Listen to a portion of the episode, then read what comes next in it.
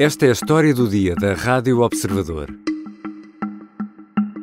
Chalanix, o gênio tímido que explodia em campo.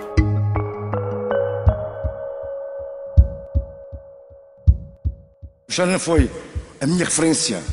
Era o meu sonho todos os dias. Tinha um sonho, queria tentar ser como o Xalana. Era, era, era, era o meu grande objetivo. Por isso sempre estou agradecido ao Xalana toda a minha vida. Porque, não sei se consegui, mas pelo menos tentei chegar ao.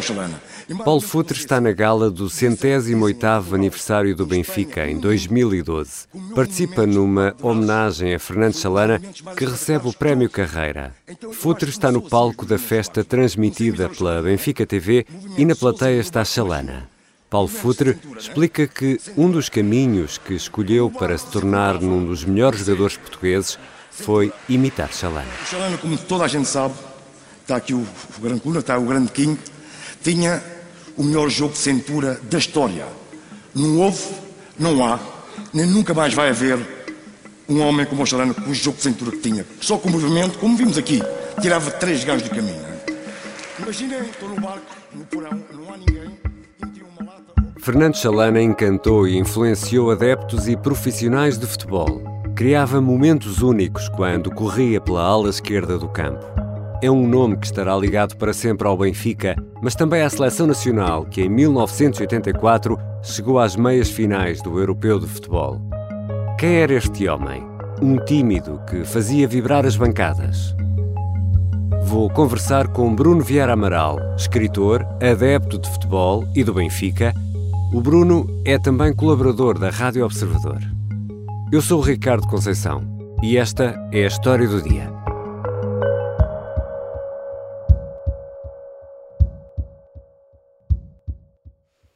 Bem-vindo, Bruno. Olá, Ricardo. Ainda viste o Chalana jogar? Vi-o jogar e naquele que foi provavelmente o ponto alto da carreira dele, que foi a meia-final contra a França em 1984 no Europeu. Depois ainda me lembro do regresso dele ao Benfica em 87 e do entusiasmo que havia, porque o Chalana era o Chalana, só que na altura já não era o mesmo jogador.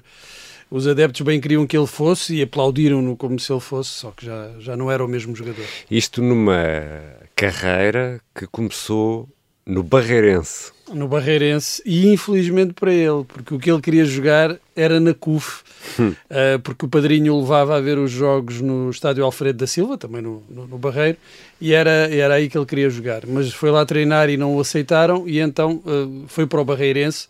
E passado pouco tempo já toda a gente falava do miúdo do Barreiro. Hum.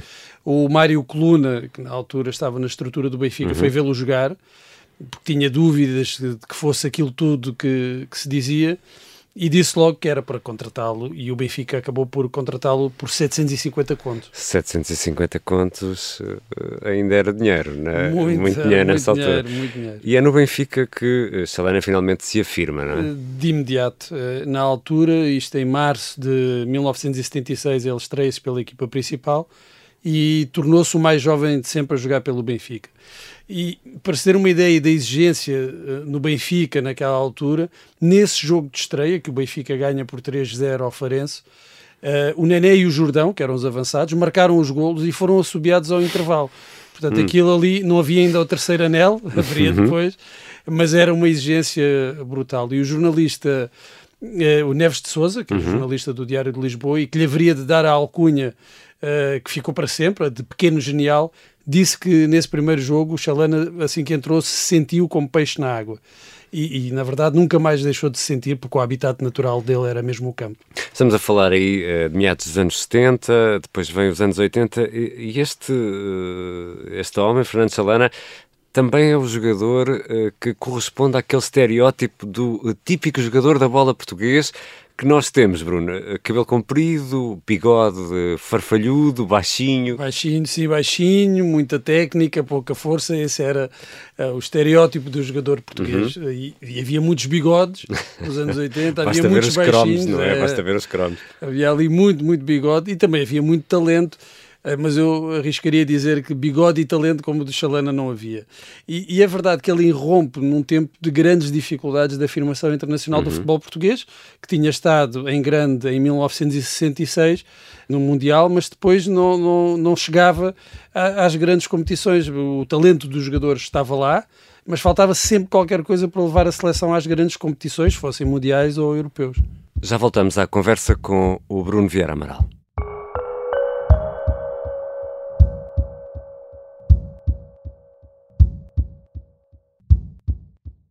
Sou a Sónia Simões, jornalista do Observador. O último trabalho que fiz foi com o João Francisco Gomes. É uma investigação que vem desde 2019 e que tem mostrado várias ocultações de abusos sexuais na Igreja Católica Portuguesa. Dedicámos muito tempo a este trabalho e isso só foi possível graças aos assinantes do Observador. Assinar o Observador contribui para um jornalismo de qualidade. Chalana vai-se desmarcando, João Pinto com o esférico, a pisar, tenta enganada, para trás para Frasco, pode lateralizar para Jaime Pacheco, prefere meter para João Pinto, uh, mete sobre a direita para Chalana, a Chalana vai fazer o cruzamento, ou vai fazer a finta, tem Nomer, puxa, vai para a linha de fundo, muda de pé, dá para Jordão sozinho, remata, gol! Gol!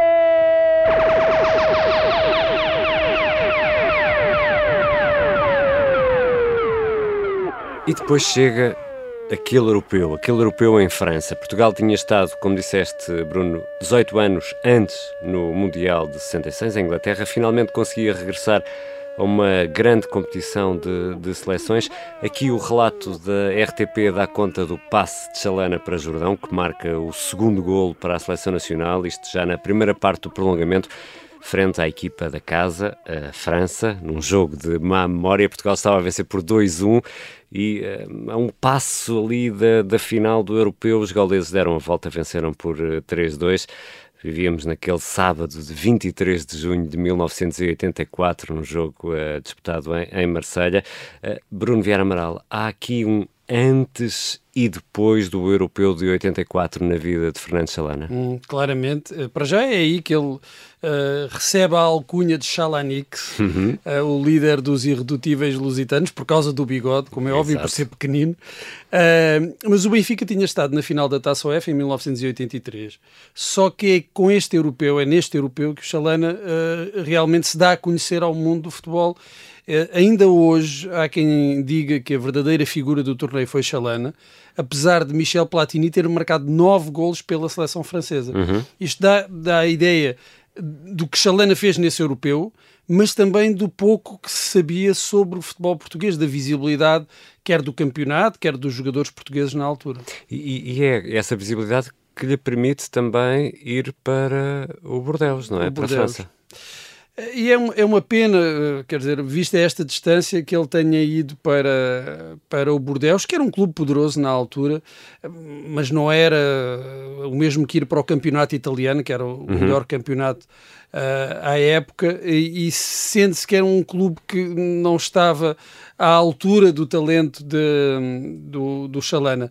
No entanto, as coisas também lhe correram muito mal, ainda que tenha servido, a venda de, do jogador tenha servido para construir o famoso terceiro anel do Estádio da Luz. Exatamente, essa era uma, é uma história muito interessante, não é? A venda uh, do Chalana permitiu financiar uh, a construção do famoso terceiro anel do, do, velho Estádio da Luz. Do velho Estádio da Luz foi uma ideia do presidente da altura, Fernando Martins. Ele fez essa escolha de vender o, o, o jogador símbolo do Benfica, era aquele que uhum. poderia render mais dinheiro, e logo, ainda por cima, depois da, das exibições no Europeu, e com esse dinheiro da venda poder uh, construir o, o, terceiro anel, uh, tornando o Estádio da Luz num dos maiores da, da Europa. Pode-se dizer que uh, foi-se a magia, ficou o cimento, uh, foram-se os dedos ou uma mão ou o pé esquerdo e ficaram os anéis. E na altura, a salve foram 300 mil contos, 300 qualquer mil coisa era, como assim, um milhão e meio de, de euros. Uh, Sim, mas que na altura era um era valor... Um, era um balúrdio, não é? Era um balúrdio. E, e, no Estádio da Luz cabiam 120 mil ou um pouco mais, quando apertados. Sim. Também nos recordamos daquela final daquela final do Mundial de Júniores na Luz eh, entre Portugal e Brasil. Estavam mais de 120 mil. Estavam, e eu era, eu era um deles, eh, lembro-me bem disso. Mas uh, estavas aí a falar desta aventura em França, é um nome português que vai para a França, para um, para um clube importante no estrangeiro, era algo que não era muito habitual uh, nessa altura, mas as coisas, uh, estavas a explicar, não correm muito bem em, em, em França, no Bordeaux. Não, as coisas não, não lhe correram bem em França e não se sabe uh, se foi por causa das lesões ou se as lesões foram consequência dele não estar bem, não se sentir hum. feliz em França, mas a verdade é que fez uh, nos três anos que esteve em Bordeaux fez poucos jogos, uh, não foi o Chalana que os franceses tinham visto no europeu. E no meio disto tudo, Bruno, há um caso que também nesse Portugal dos anos 80 enche páginas de revistas e na altura não estávamos muito habituados a esses casos eu uso aqui este plural porque já éramos nascidos, é o caso do divórcio de Fernando e Anabela Chalana. Anabela Chalana que morreu em 2017. Sim, e houve uma altura em que o Chalana era mais conhecido como o marido da Anabela. Exatamente. em França, durante, durante o europeu, a Anabela Chalana dava entrevistas à comunicação social de outros países, opinava sobre tudo e mais alguma coisa, e quando Chalana vai jogar para Bordeaux, ela também assume um, um grande protagonismo. Uh, chegou a culpar o departamento médico do Benfica pelas lesões do jogador. Enfim, eu diria que foi uma das grandes personagens do futebol português uhum. dos anos 80 e à volta do, do, futebol português dos anos 80 e muito mais tarde é, é curioso que o próprio Chalana uh, teve de vir dizer numa entrevista que na altura ele é que mandava, a Anabela nunca mandou em nada porque uh, passava essa uh, imagem de que quem estava a controlar tudo era, era a mulher Ana Bela Chalana, seja como for, é mesmo uma das grandes figuras desse período. Sem dúvida, e isto também é um período, e para os ouvintes mais novos, em que uh, a sociedade portuguesa era muito machista, não é? Quem mandava era o homem nunca, claro, e nunca a mulher. Claro, é? claro. E ela tinha esta figura proeminente. Salana ainda passa pelo Belenenses, pelo Estrela da Amadora e depois fica um, como parte integrante daquela equipa técnica permanente do, do Benfica, no, já depois no regresso e no fim da carreira. Não é? hum, sim, mas sempre por aquilo que ele tinha sido enquanto jogador e por aquilo que ele representava. Uh, ele marca sobretudo as gerações de jovens uh, formados de então para cá no Benfica, uns que o tinham visto jogar e outros que só ouviram falar dele. Uh, de resto, depois, creio que em 2008, creio que lhe fizeram ali uma grande maldade a direção do Benfica, quando o expôs no papel de treinador interino, a ter hum. de dar o corpo às balas num momento difícil para o clube, ele que tinha, de facto, um, um, talento futebolístico enorme, mas não estava vocacionado para aquele papel. Foi penoso assistir a algumas entrevistas e conferências de imprensa de Fernando Chalana e eh, eu acho que a culpa foi de quem o expôs a essa situação.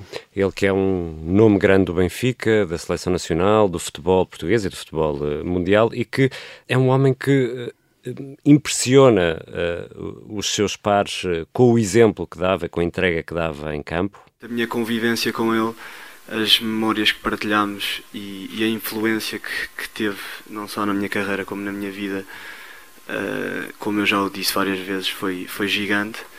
E aqui à, à TVI, o Bernardo Silva, que é hoje uma estrela do Manchester City, reconhece a importância para os mais novos deste pequeno gênio uh, chamado Chalana.